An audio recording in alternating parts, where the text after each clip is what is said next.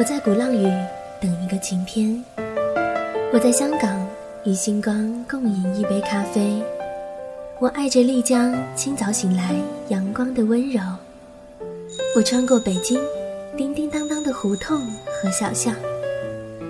我不是旅行家，却用脚步丈量梦想的无限版图。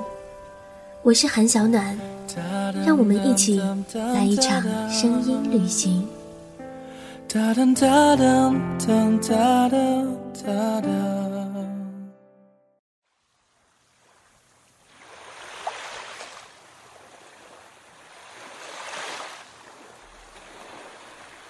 决定前往鼓浪屿。是在提交辞职信的那一天，我用最多的勇气与一成不变的生活告别，却只需要一秒钟，便决定从秋天的北京飞向夏天的厦门。我需要知道未来有多少可能，我也需要一些时间向自己证明，我应该，并且完全可以走得更远。作为一个北京生长的女孩，我深深热爱着南方的沿海城市，海风的温润以及气候的巨大差异，总是提醒着我，我确实身在远方。鼓浪屿的样子怎么形容呢？它像一个彩色的棉花糖，颜色绚丽，就算不吃也足以让你想展示给每个人看。又或者。它像一杯杨桃和橘子混合而成的新鲜热带果汁，每个游客都用最大的可能去接受它，而它也用自己独特的氛围，让你的心情美好到可以摇头晃脑，边走边唱。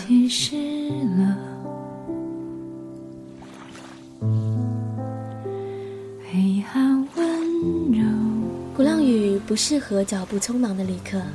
所以我的建议是，上岛后径直穿过熙熙攘攘的龙头路。相信我吧，鼓浪屿的魅力真的不存在于那些有口皆碑的奶茶店和咖啡馆当中。像我一样，放任自己去迷路，在每条不认识的小巷里左转右绕。你知道吗？岛的深处有一个植物园，我从外侧绕园一周，身边一个人都没有，可我一点都不害怕。在这座陌生的小岛中，我发现人生的规划和对未来的畅想其实都不重要。就像此刻，我并不知道自己会前往什么方向，会遇到什么风景。可人生呀，或许未知才有趣，你说呢？直都还没停那个下午，我竟然走了两个多小时。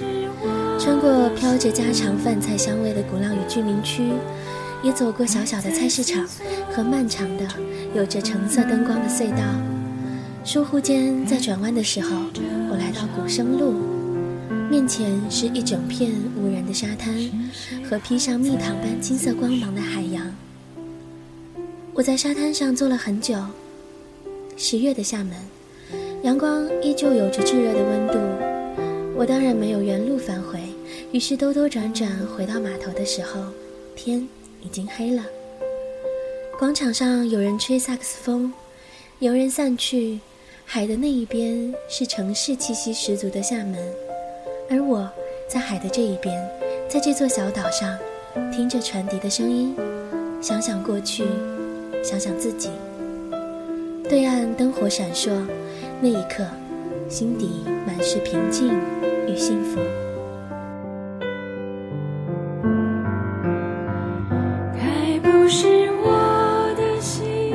我在厦门停留了整整七天，后来的几天，我一个人在深夜慢慢走沿海漫长的公路，在只有三个观众的电影院看一场电影，找一家不出名的咖啡馆写小说写歌。